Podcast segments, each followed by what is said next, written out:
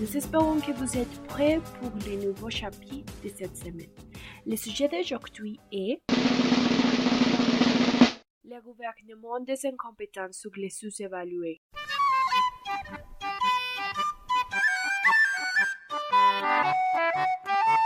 Aujourd'hui, nous allons parler du clientélisme. Ce mot être étrange, ou vous l'avez entendu, mais vous ne savez pas vraiment ce que ça signifie. C'est pourquoi je vais vous donner quelques exemples. Parce que vous avez probablement vu des grosses entre vos environnements, entreprises ou connaissances, sans oublier qu'il y a ou plusieurs dans le pays. Et vous l'avez sûrement entendu, donc je vais vous en montrer quelqu'un. Rappelle qu'au début de cette année, la femme d'un secrétaire juridique de la présidence est devenue célèbre parce que depuis que son mari était en fonction, elle a obtenu neuf contrats avec l'État pour une somme de 653 millions de pesos. Même si elle avait déjà obtenu 16 contrats après que son mari se positionnera, ils ont considérablement augmenté sa valeur. Ou tout d'un coup, tu te souviens de ce nom, Natalia Bedoya, une avocate du Parti du Centre démocratique et avec de grands amis dans ce gouvernement qui, grâce à deux contrats simultanés qu'il avait dans le gouvernement national, elle gagnait une rémunération mensuelle de plus de 20 millions de pesos. Et a conclu ce contrat avec le secteur public pour un montant total de plus de 460 millions de pesos. Tu comprends l'idée du clientélisme?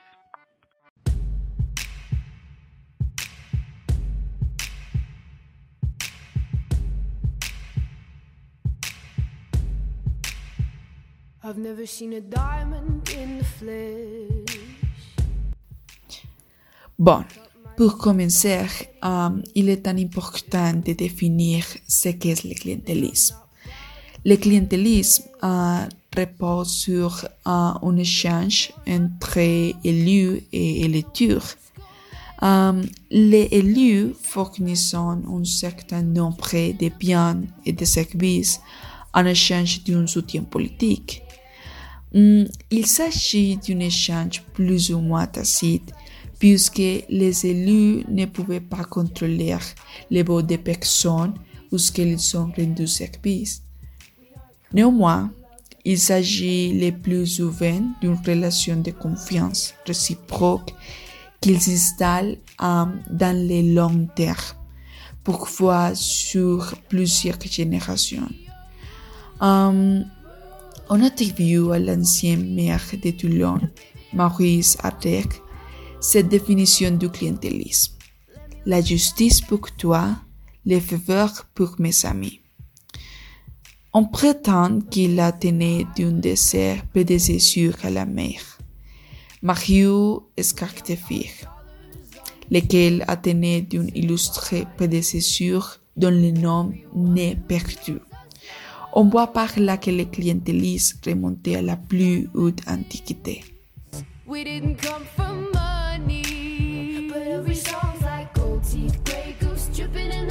D'accord. Mais pourquoi est-ce un problème? Parce qu'il a de grandes implications en termes de liberté et d'égalité. Dans une société éloignée, le clientélisme, il n'y aura jamais de dirigeants capables et compétentes. Tout le monde voit dans s'inquiéter de voir des clowns à des postes de pouvoir public. Car ce sont eux qui légifèrent et nous gouvernent, définissent nos limites dans la société et devoir défendre nos intérêts. Cependant, nous sommes loin de gouvernements méritocratiques parce que les plus grands défis auxquels sont confrontés. La réforme méritocratique en Amérique latine n'est pas leur approbation, mais leur mise en œuvre. Mais alors, que pouvons-nous faire? L'Union a mis en œuvre une nouvelle logique de gouvernance, euh, d'où sont sortis les objectifs dits de développement durable, qui devaient servir de guide au gouvernement. Toutefois, euh, leur mise en œuvre a été euh, tardive. La raison de cet échec est la inefficacité des bureaucratiques étatiques, qui n'ont pas été en mesure de mener à bien la mise en œuvre de politiques publiques.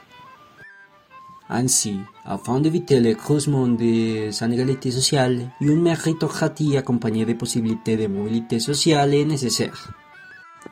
Euh, bien que théoriquement euh, la méritocratie cherche à contrecarrer l'utilisation de l'influence, dans la réalité, euh, l'accès, la permanence et la promotion des personnes non qualifiées restent euh, prédominants. Ce qui explique que les objectifs fixés par les États dans leur charte politique ne soient pas atteints. Eh bien, merci beaucoup de nous avoir rejoints pour une autre semaine. Et au cas où nous ne arriverons plus, bonjour, bon après-midi et bonne nuit.